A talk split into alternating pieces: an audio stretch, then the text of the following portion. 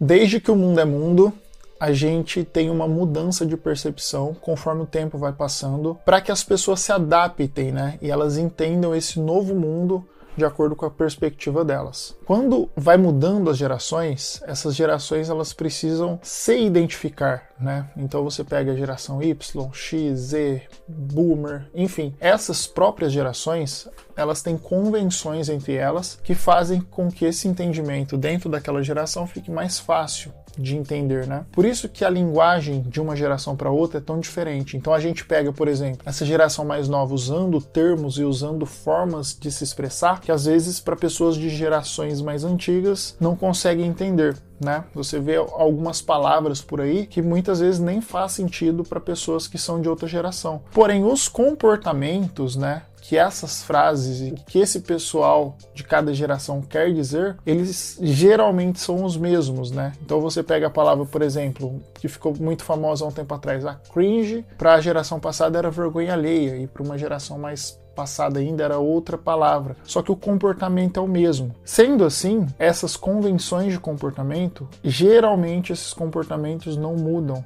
né? Conforme o tempo vai passando, ele só vai ficando mais sofisticado e ele vai ficando mais entendível, principalmente para a pessoa que estuda. Uma dessas palavras, né, e um desses comportamentos é o que a gente chama de coping, né? O que, que é o coping? O coping que também é chamado por muita gente Cope, né? Há uma confusão um pouco no nome e na grafia de como se fala e como se escreve isso, mas é o conceito de, resumidamente, mentir para si mesmo.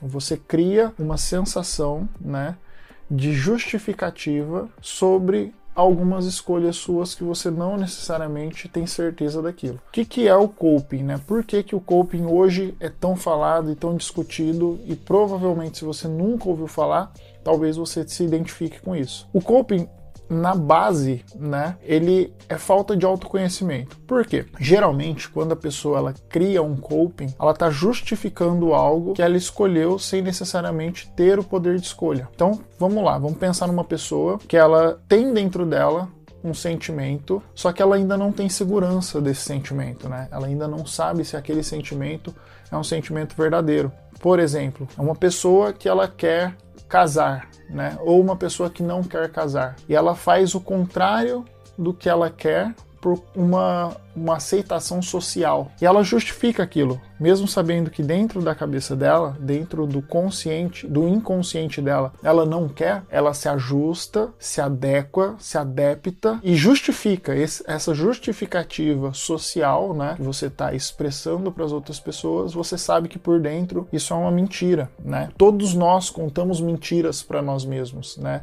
para justificar alguma coisa. Quanto menos coping nós tivermos na nossa vida, quanto menos mentiras para nós mesmos nós conseguirmos desenvolver na nossa vida, mais nós estamos perto de nos identificar. E quanto mais perto de nos identificar, mais perto da felicidade. É muito difícil você ter uma uma consciência plena de tudo que você faz de coping na sua vida. Isso para todo mundo, porque querendo ou não, a gente precisa ter esse conforto, né? Essa estrutura baseada em coisas que a gente acredita. Porém, isso só nos faz nos distanciar do nosso core, do nosso núcleo, que é o que realmente faz com que a nossa vida seja pertencente a nós mesmos, né? Enquanto a gente continuar né, mentindo para nós mesmos e justificando baseado em pessoas, em sociedade externas a nós, a gente nunca vai ter uma definição de como que a gente vai conseguir realmente tomar conta das nossas decisões, tomar conta da nossa consciência, né?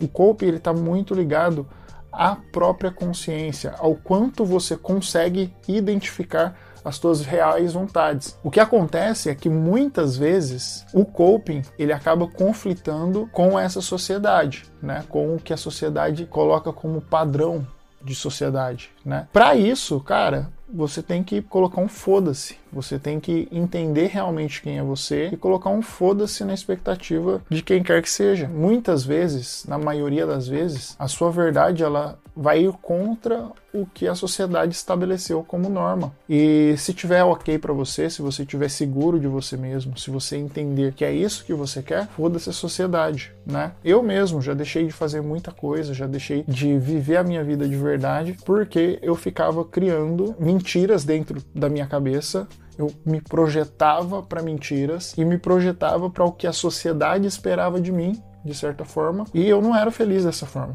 Quando eu entendi que as minhas vontades é o que impera e é o que me leva para frente, aí todo o jogo mudou. Aí eu me, eu me entendi e consegui fazer com que a minha vida seguisse um caminho mais confortável para o meu desejo, para as minhas vontades. Mas não é fácil, você precisa ter muito conhecimento, você precisa ter não só um conhecimento externo, mas você precisa olhar para você, você precisa entender realmente quem é você, o que, que você quer fazer na tua vida, quais são as suas vontades, quais são os seus desejos, porque daí sim você consegue buscar isso. Né? Por isso que o coping é tão difícil. A maior parte das pessoas elas não sabem o que quer, elas não estão preparadas para avaliar isso. E quanto mais cedo você conseguir avaliar isso, melhor vai ser para você, porque aí você vai conseguir realmente traçar um perfil de quem você é e seguir o jogo dessa forma tá bom? Então, o papo hoje é um papo um pouco mais curto, com um objetivo mais claro para que a gente entenda que a nossa vida não pode se basear em mentiras que nós contamos para nós mesmos para justificar nossas escolhas, tá bom? É isso, a gente se vê no próximo vídeo. Tchau, tchau.